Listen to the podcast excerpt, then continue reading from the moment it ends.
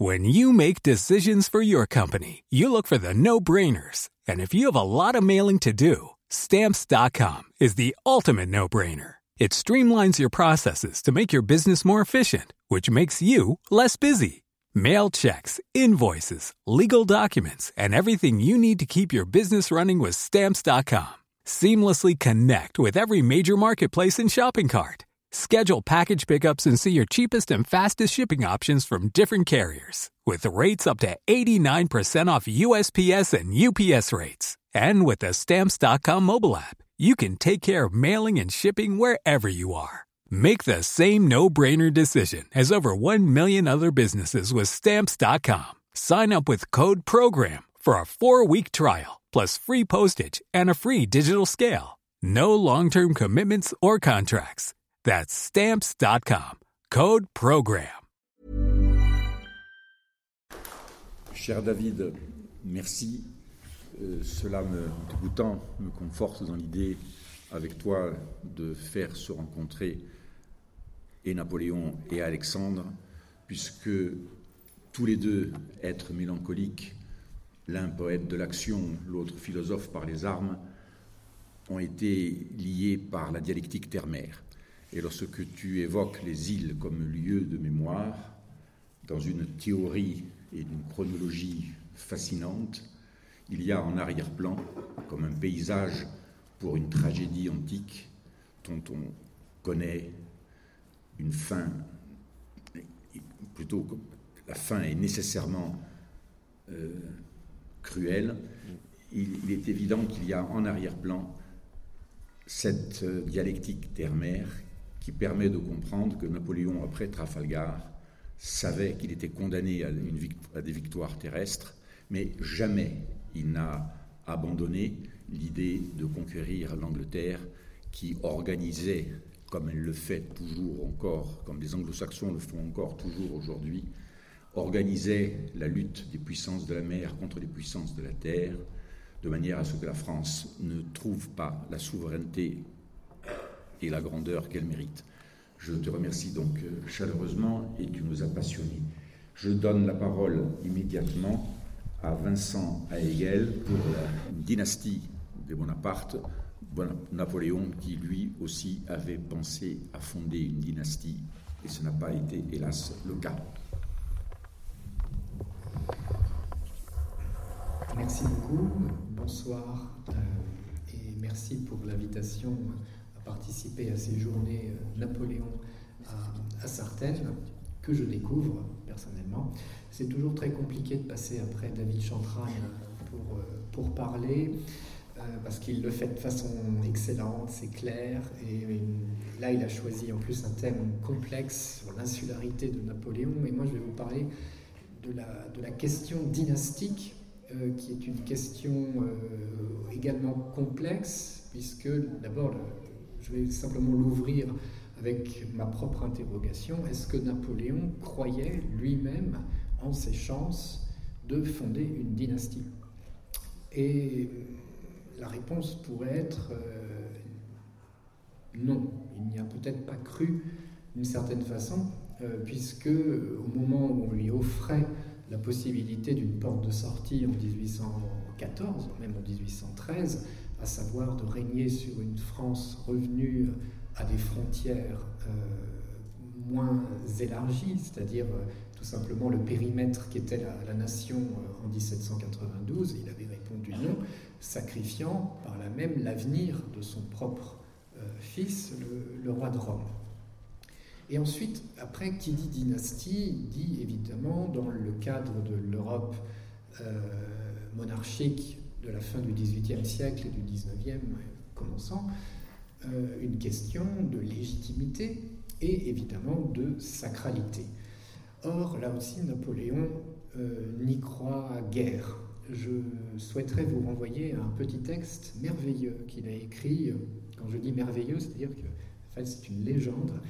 Euh, c'est un texte qu'il a écrit lorsqu'il était jeune officier encore et qui s'appelle Le Masque Prophète.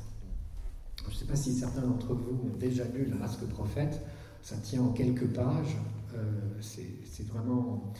on a tout Napoléon qui est condensé dans, ces quelques pages. Et euh, même s'il est très jeune, il a déjà cette capacité à manier des concepts euh, extrêmement élevés. On ne le sait pas suffisamment parce qu'il ne s'en est jamais vanté, mais il connaît les philosophes, il connaît Aristote, il connaît Saint Augustin, il connaît un certain nombre de penseurs de l'Antiquité et il s'est intéressé dans le masque prophète à une histoire bien oubliée d'un autre prophète de l'islam qui s'est levé du côté de l'Iran euh, dans les siècles qui ont suivi l'expansion euh, des Arabes. C'est intéressant parce que l'Iran, euh, autrefois gouverné par les Sassanides, n'a pas en réalité accepté le le tutorat euh, sunnite et a développé très rapidement euh, ce qu'on appelle aujourd'hui encore la, religion euh, chiite. Donc pour créer une sorte d'équilibre, mais aussi un, refus culturel d'être noyé dans un espace qui serait régi par une seule religion. Et donc, il s'intéresse à un certain Hakim de Merve alors, Hakim de Mer, on ne sait pas grand-chose de, lui, mais on sait qu'il a euh, gouverné des territoires immenses entre la Mésopotamie, l'Iran, le Caucase et euh, peut-être même au-delà encore vers l'Afghanistan, euh, avec une, armée qui était une armée à la fois de, paysans sans terre, de toutes sortes de personnes qui suivaient ce prophète qui avait la particularité de porter un masque. On ne connaissait pas son visage. Donc, il y avait un, élément merveilleux derrière. Et évidemment, les différents historiens arabes de l'époque, euh, très hostiles à Hakim, expliquent que s'il portait un masque, c'était parce qu'il avait une maladie honteuse à cacher, la lèpre, sans doute, une autre forme de maladie qui dégradait ses traits. Et Napoléon, lui, voit au contraire dans le masque du prophète le symbole de son pouvoir de persuasion auprès des foules, parce qu'il apparaît de façon euh, surnaturelle auprès des, personnes qui vont euh, écouter euh, sa parole. Et il a cette phrase à la fin de la nouvelle, dans toute mystique, il y a une part d'artifice. Là, d'une certaine façon, il nous indique que cette fameuse euh, onction pontificale qu'il avait réclamée pour son couronnement de 1804, il n'y croyait pas. Et la question aussi que l'on se pose encore aujourd'hui, c'est est-ce que Napoléon finalement n'était pas athée plus que euh, irreligieux vis-à-vis du catholicisme? Croyait-il une forme de déité dans l'univers Peut-être, peut-être pas. Là aussi, il a été d'une très grande ambiguïté. Et en fait, il en joue en fonction de la personnalité de son interlocuteur. En ce moment, je travaille euh, notamment sur l'occupation de Vienne par Napoléon en 1805. Et euh, on voit qu'il est, génie de la communication, hein, ça, je crois que c'est Jean Tullard qui l'a dit à de nombreuses reprises. Euh, notamment parce qu'il sait s'adapter à la qualité euh, de son interlocuteur, à savoir, en l'occurrence ici, les aristocrates viennois. Et euh, recevant une délégation d'aristocrates au palais de Schönbrunn en décembre 1805, il leur explique que s'il est là, en ce moment, à Vienne, en train de leur parler, ce n'est pas de sa faute. C'est la leur ils l'ont laissé venir jusqu'ici. Il leur explique que si on lui avait proposé de faire la paix à Linz, quelques kilomètres euh, avant, euh, il aurait accepté. Et il leur dit cette phrase également, qui est notée par un des personnages qui assiste à l'entrevue. Euh, lorsque j'ai compris qu'aucune proposition de paix ne viendrait à Linz, eh bien, c'est à ce moment que j'ai compris que c'était le doigt de Dieu qui me disait d'avancer jusqu'à Vienne. Évidemment, il ne croit pas un seul moment à ce qu'il raconte, mais il a en face de lui des personnes qui sont, on va dire, extrêmement euh, respectueuses des protocoles et bien entendu de la forme de la religion euh, catholique, et que si l'empereur des Français leur explique que s'il est présent ici, à Vienne, c'est parce que c'est la volonté divine qu'il a voulu, et eh bien Napoléon se fait un malin plaisir de leur renvoyer leurs principes à la figure. Évidemment, tout ça ne fonde pas une sacralité quelconque. Mais c'est ça qui est toujours intéressant avec, euh, avec lui, c'est qu'il y a toujours des différentes strates, différents tiroirs à l'intérieur des tiroirs euh, qu'il tire. Et d'ailleurs, euh, certains aristocrates autrichiens, qui étaient loin d'être des imbéciles, de leur côté, ont aussi compris le côté parfois artificiel de sa, de sa pensée, et notamment l'un d'eux, le comte Zinzendorf, va expliquer, je crois que Napoléon est un grand homme, mais il parle trop. Et c'est vrai que Napoléon est souvent descendu de son piédestal. C'est-à-dire qu'il va expliquer à des hommes qui ne devraient peut-être pas écouter ce qu'il dit, parce que ce n'est pas le rôle d'un empereur de, d'expliquer sa, sa, pensée, sa démarche. Euh, Napoléon rencontre le comte Zinzendorf. Comte Zinzendorf qui, quelques semaines auparavant, était en train de consulter la Bible pour savoir si effectivement c'était l'antéchrist ou pas qui allait arriver à Vienne. Quand même, très sérieusement, hein, sans aucune, là pour le coup, euh, euh, caractère ironique à, sa démarche. Et il va le recevoir une première fois dans le cadre de cette délégation. Et comme il, échange des paroles avec chacun d'entre eux, il se dit celui-ci, me semble plus intelligent que les autres, je vais le faire revenir. Et donc il le fait revenir, et là il lui confie beaucoup de choses, et Zinzendorf, revenant ensuite de son entrevue, lui dit Mais sincèrement, il n'aurait jamais dû me dire ça. C'est un peu comme François Hollande, si vous voulez. Un empereur ne devrait pas dire ça. Et pourtant, c'est un ennemi qu'il a écouté bouche bée, l'entendant dire Ah bien, je vais faire une révolution euh, agraire euh, en Autriche, les Autrichiens ne veulent pas euh, suivre mes propositions de paix. Jamais l'empereur d'Autriche, François II, n'a donné une seule indication sur sa volonté, sur ses intentions. Il commande, on obéit, et même si on va droit à la catastrophe, c'est la volonté de l'empereur. Et là, Napoléon, d'une certaine façon, argumente, dit, adore digresser sur différents sujets. Il va parler d'un élément euh, politique intérieur française. Il va dire pourquoi il adore le cadastre français, par exemple. Et ensuite, après, il va passer à des considérations sur les Russes, en disant Ah, les Russes, ce sont des sacrés barbares. C'est pas comme les Autrichiens, que j'aime beaucoup. Hein. vous m'avez un peu forcé à faire la guerre, mais euh, sincèrement, on est fait pour ça. On est fait pour s'apprécier. Jamais je ne ferai la paix avec les Russes tant que l'Autriche euh, sera là pour euh, équilibrer les choses. Donc là, Zinzendorf a certainement raison de dire, mais un empereur ne devrait pas dire ça. Et pourquoi? Parce que c'est le rôle des diplomates de profession. C'est Talleyrand qui devrait tenir ce genre de propos. C'est Talleyrand qui devrait recevoir des notes de Napoléon en disant voilà, si les, Autrichiens refusent d'aller sur cette partie-là des négociations, entraînez-les plutôt sur l'autre versant et forcez-les à euh, négocier, mais pas en allant dans tous sens.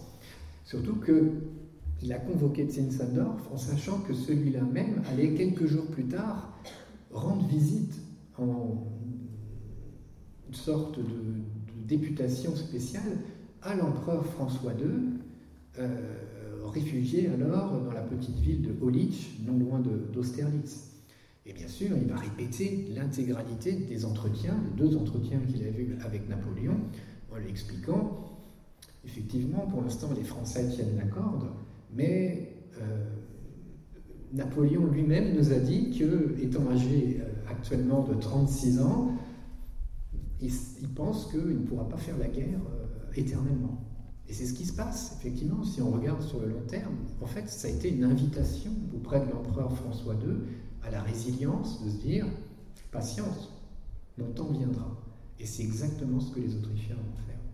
Donc, lorsqu'on crée une dynastie, effectivement, on pense peut-être plus à un aspect euh, de sacralité, de légitimité que Napoléon avait néanmoins la possibilité de produire en étant, en se présentant comme l'héritier, cette fois-ci légitime, de la Révolution française. Et pourtant, cet aspect-là, il n'a jamais vraiment souhaité le développer, pour diverses raisons. D'abord, il pense qu'il est nécessaire de passer au régime impérial pour des raisons, on va dire, diplomatiques.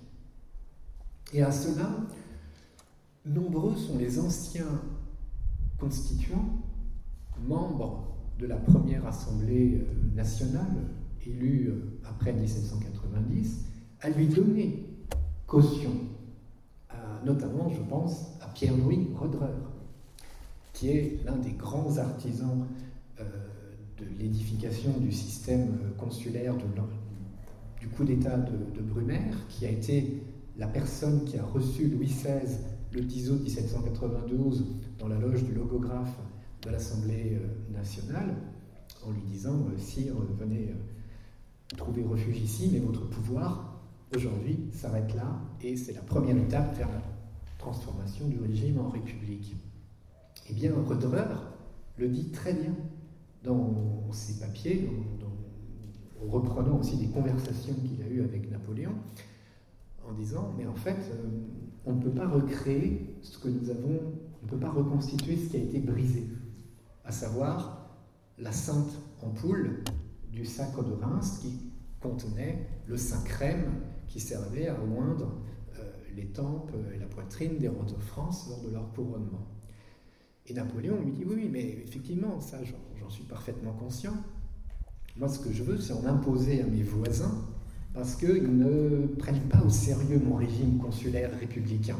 Si je deviens un empereur, je serai à la même hauteur qu'eux et nous allons pouvoir discuter d'égal à égal. Mais là aussi, euh, finalement, le, raisonnement a pu se retourner contre lui, puisque les Alliés, en 1813-1814, vont indiquer qu'ils ne font pas la guerre à la France, mais à un homme, Napoléon. Et que celui-ci, en voulant être leur égal, finalement, un peu comme euh, euh Phaéton euh, qui se brûle les ailes, a voulu toucher la lumière, la lumière divine qui émane des corps sacrés des empereurs d'Autriche, de Russie, de roi de Prusse, et bien entendu d'autres princes. C'est l'évidence euh, que cette euh, course vers euh, la redéfinition d'un phénomène qui permet à la fois de créer un régime complètement modernisé, de libérer des, anciennes pratiques féodales, devait passer par la reconstitution d'une souveraineté et d'une légitimité qui passait, là, pour le coup, par la Constitution, la Constitution en tant que texte, mais aussi la réunion du peuple comme corps euh, souverain. Et ça, d'ailleurs, c'est un principe très corse, puisque on retrouve dans les constitutions à la fois de Théodore Neuhoff et puis la constitution de Paoli la notion, effectivement, que la, sacralité euh, du pouvoir euh, passe par l'union et l'assemblée des corps constitués des représentants du peuple. Et là aussi, Napoléon, finalement, joue un peu sa propre partition, puisqu'il en est convaincu, effectivement, c'est le peuple qui donne sa légitimité à, à, à ce qu'il souhaite créer, sa dynastie, et il faut passer par, évidemment, non pas le couronnement du pape, mais l'onction populaire, c'est-à-dire le plébiscite. Et euh, d'une certaine façon, là pour le coup, le raisonnement qu'il tient est encore celui de toute démocratie aujourd'hui. Euh, je me fais élire à condition que l'on soit euh, d'accord avec le programme que je vais proposer. Là encore, d'une certaine façon, il est victime, je dirais, de son temps. Euh, parce que Napoléon a toujours été, et ce sera un peu le dernier aspect que je souhaiterais développer, un homme hors du temps. Et que euh, ce qui pouvait effectivement euh, lui donner les armes face aux, monarchies coalisées, à l'absolutisme, à toute forme d'opposition politique à l'intérieur même de, la France, c'était sa capacité d'abstraction, de raisonnement. Rappelez-vous cette petite phrase que j'ai citée euh, en début de, cette intervention. Dans toute, euh, dans toute mystique, il y a une part d'artifice. Il est tout jeune quand il écrit ça. Euh, il faut être déjà extrêmement, je dirais, capé intellectuellement. Et, voilà, d'avoir les moyens et la lucidité pour philosopher de cette manière-là. Napoléon est extrêmement précoce dans, dans, sa, dans son approche à la fois de la politique, mais aussi des relations avec les hommes et les femmes. Mais néanmoins, euh, d'une certaine façon, il recule par rapport au fait de devoir ouvrir davantage euh, l'arène populaire, enfin pardon, l'arène politique à l'ensemble des classes populaires. Lui, il souhaite aller dans le temps, justement. C'est-à-dire que il estime que son régime va survivre parce qu'il va s'appuyer d'abord sur les classes les plus aisées, l'aristocratie, la, grande finance, la haute bourgeoisie. Euh, bien sûr, toutes personnes qui vont s'empresser de l'abandonner au premier, euh, au premier mauvais coup. Et qu'ensuite, euh, dans un second temps, eh bien, par une infusion, en fait, le, le processus politique fera qu'il y aura une adhésion pleine et entière à son système de la part du peuple. C'est pour ça qu'on truque les plébiscites à chaque fois qu'on en propose un, ou alors que les Français ne se déplacent même pas euh, pour, euh, pour voter. L'abstention est très forte à chaque fois qu'on les convoque aux urnes parce qu'ils ne croient pas en ce système. Lui, il y croit, mais parce qu'il le voit beaucoup plus loin. Et d'ailleurs, c'est étonnant parce que c'est une, Espagnole née à Cuba la, comtesse euh, Merlin, qui va euh, résumer de façon euh, tout à fait géniale le paradoxe de Napoléon, qui explique pourquoi la dynastie qu'il a voulu fonder n'a pas, n'a pas pris, le phénomène n'a pas pris. C'est parce qu'elle estime que lui se trouvait en dehors du temps quand celui-ci avançait à son rythme. Je parle du temps présent, c'est-à-dire qu'en gros, Napoléon euh, se trouvait ailleurs. Il avait cette capacité d'ouvrir plusieurs dimensions à sa pensée.